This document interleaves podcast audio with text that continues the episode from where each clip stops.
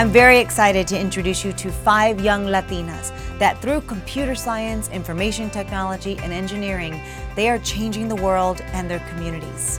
Listen to their stories, watch them smile, and share their lives. In all of them, you will find one thing in common.